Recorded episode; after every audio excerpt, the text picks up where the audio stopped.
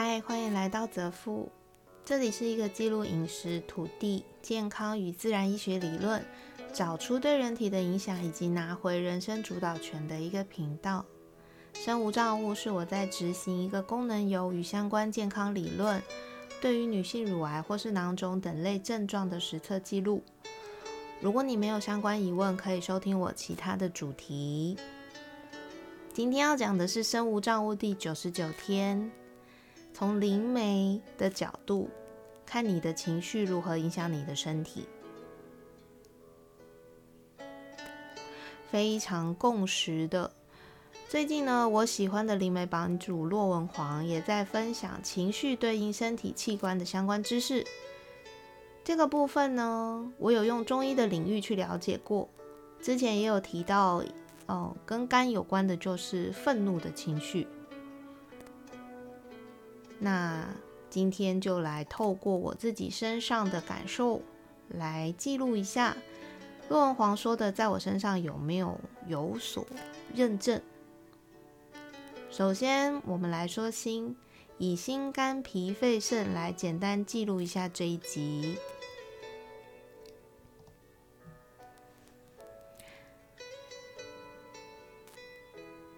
如果今天你的心脏有问题，常常感觉闷，或是偶尔抽痛，甚至最后延伸到心脏类的疾病，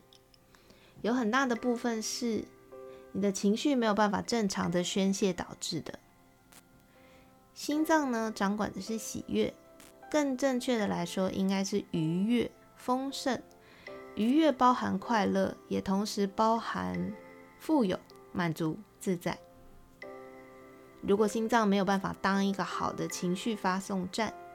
那么它就会开始把情绪都囤积在这里。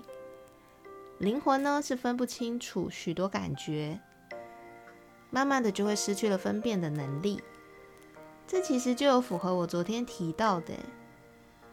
曾经的自己，我一直都会有某一些时刻会心突然抽痛一下，或是忽然昏倒。但是去检查都没有发现个什么所以然。听到这一集就突然觉得，哎，有没有可能是情绪一直没有办法正确的宣泄导致的？除此之外，心脏有问题的人呢，也常有囤物症。这件事情在我身上也有得到验证。你想，一个会买衣服买到三百六十五天穿搭都不会重复的，其实基本上就是囤物症了。我觉得，只是我会把它整理的很整齐而已。啊，看来心脏的自在就等同于我们对自己人生感觉到自在。当你的情绪不自在，心脏就不自在，人生就会一直像和稀泥的一样，在一滩看起来不会动的泥淖里。再来，肝脏，中医里面有提到怒气伤肝，由此可知，跟肝有关的情绪就是生气。前几集也有提到我肝脏有可能导致的乳腺囊肿这件事情，有灵媒的角度也是聊到生气、愤怒都是由肝脏来处理的，尤其是暴怒或是怒不可遏的状态。怒气其实是我们情绪当中的毒素，大部分的情绪只要过激，我想应该都是情绪毒素吧。当你的身体里面感觉到非常暴怒的时候，你就会开始想要吃洋芋片、薯条这些高油、高热量的食物。为什么呢？因为这变成。你的身体器官已经没有办法负担，它必须要再去寻求另外一个对应的出口。这当然是从他从灵媒本身辅导过、排解过非常多的案例当中，他所观察到的。这也表示我曾经提到的那些我曾经胖的像结构墙的时刻，其实我也是有这样子的倾向。如果这个渴求已经变成了习惯的时候，你必须要去察觉你的生活里面是不是感受到常常感受到怒气，然后很容易生气，甚至怒不可遏。如果你允许自己这些情绪一直发生在自己身体上，却又不去解决或是宣泄它，那么就会在肝脏开始延伸出疾病。要改变这样的第一步，就是去问问自己：你为什么生气，或是为什么你觉得不公平？同时要搭配饮食。运动的话呢，可以去选择一些跟爆发力有关的运动或是行为，都可以协助排除肝脏上累积的情绪毒素。比如说，我真的一直很想去学搏击，很多时候在看啊情报片里面的女特务都能都能够靠自己的身体就去扭断一个人，我觉得实在是太帅了。好了好，我我不是有暴力倾向，我只是觉得哇，女孩子长得很美，身材很好。但是也有保护自己的能力，这样。再来是脾脏，中医的观念是思虑过多，也可以说是忧思，不是忧伤哦，而是担忧，忧思伤脾。大家平常是一个想很多的人吗？我是。我想很多呢，倒未必来自于担心发生什么事情而已，比较多是担心什么事情是自己可以做好，但是没有做到的，比较像是一个很爱风险管理的人了。从灵媒的角度上来看呢，他觉得脾脏就是一个滤血器，就是过滤身体里面比较不好的东西离开血液，同时会帮忙造血。那西医上来说，确实是最大的淋巴器官，这一点也是有符合的。脾脏不好的人很容易觉得疲累，其实这跟在处理啊担忧情绪的状态是有点像的，因为你并不想去面对的几率很高，所以会透过灵魂告诉自己的身体，不要去面对那些担忧的原因，导致你的身体总是会莫名其妙的感受到疲倦。也就是说，有可能你总是查不出什么什么明确原因，但是提不起精神，或是这里酸那里酸。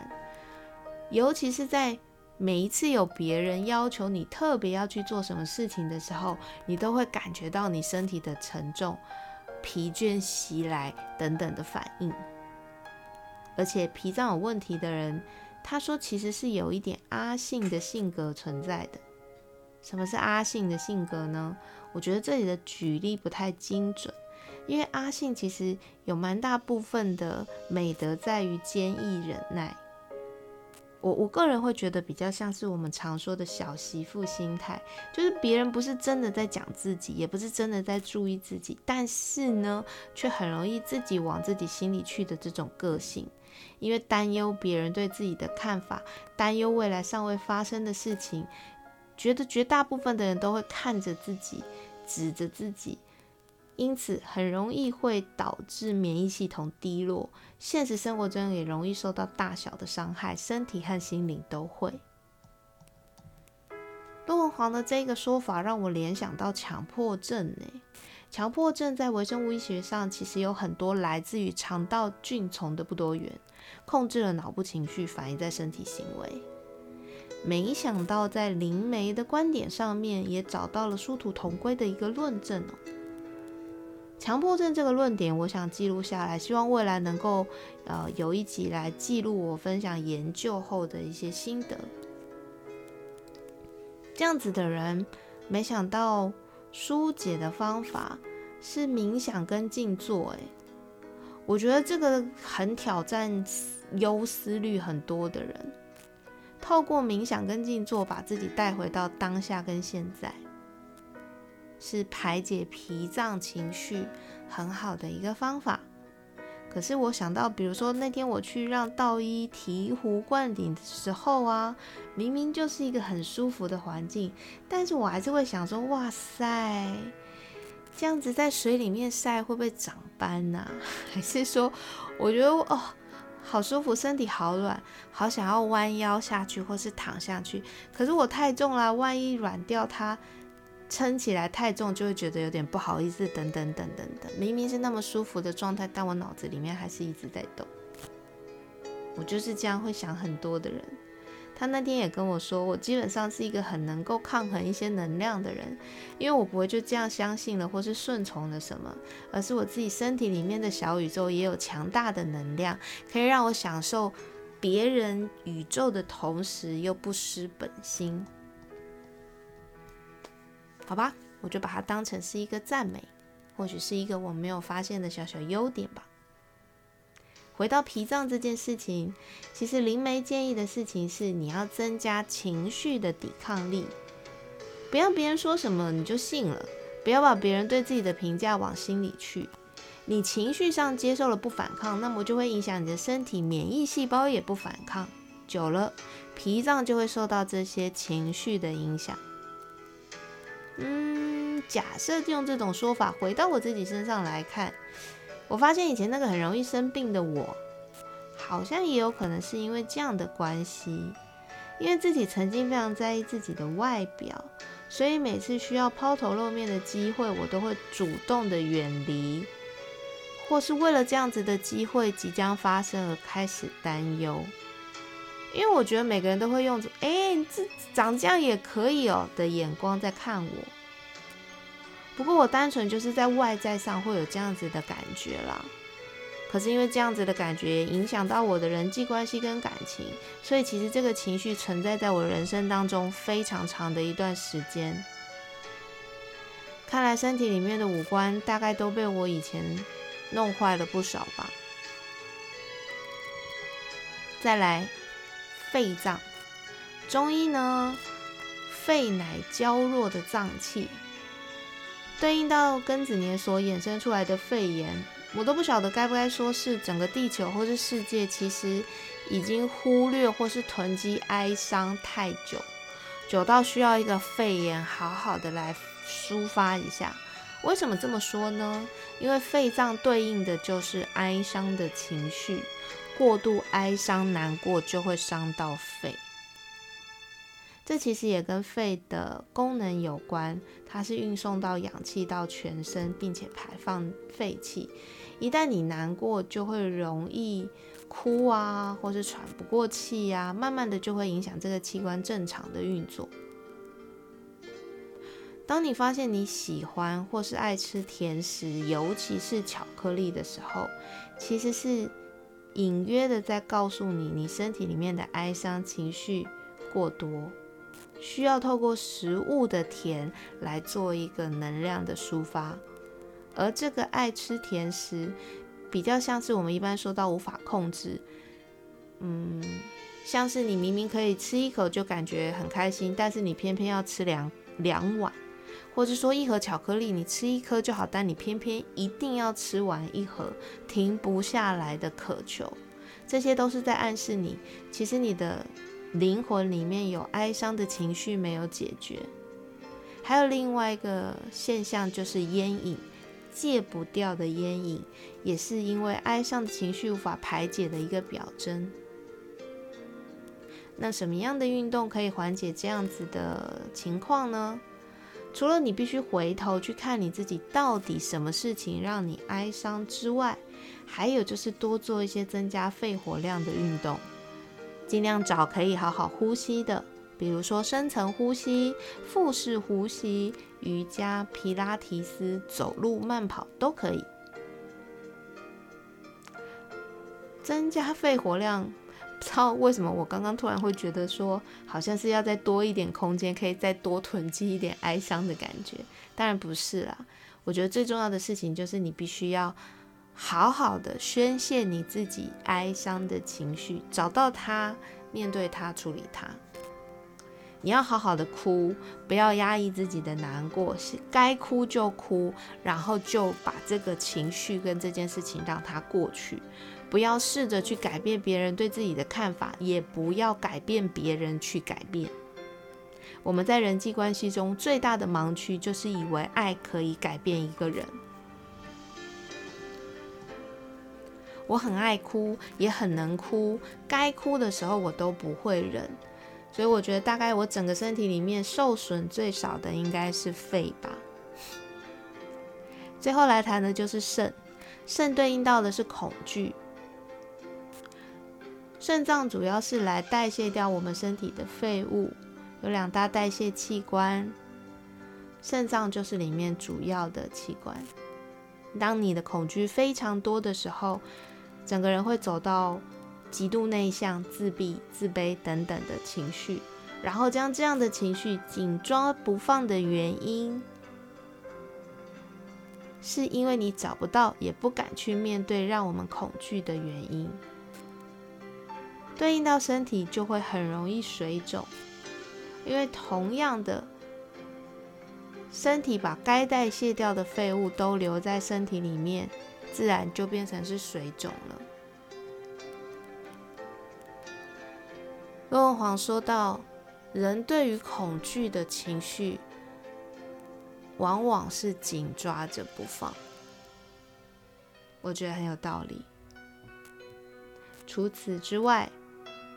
过于喜欢沉溺在舒适圈的人，也是容易会有肾脏问题的人，因为不敢去看外面的世界，恐惧改变，慢慢的就会变得孤僻。肾脏有问题的人呢，水同样会喝得少，取而代之的是很喜欢喝一些废物饮料。为什么会这样呢？因为灵魂不敢面对恐惧，所以身体就会反映在不要排出这件事情，不要放手，紧抓着不放。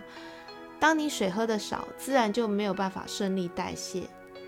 不过这个说法倒是我第一次听到，我觉得很有趣，也好像有点合理。假设你也有这样子的情况，或许你也可以去问问自己，是不是内心有在恐惧什么，然后一定要试着去挑战自己的恐惧，或是走出去听听别人的说法，寻求别人的资源，多做一些舒适圈以外的尝试。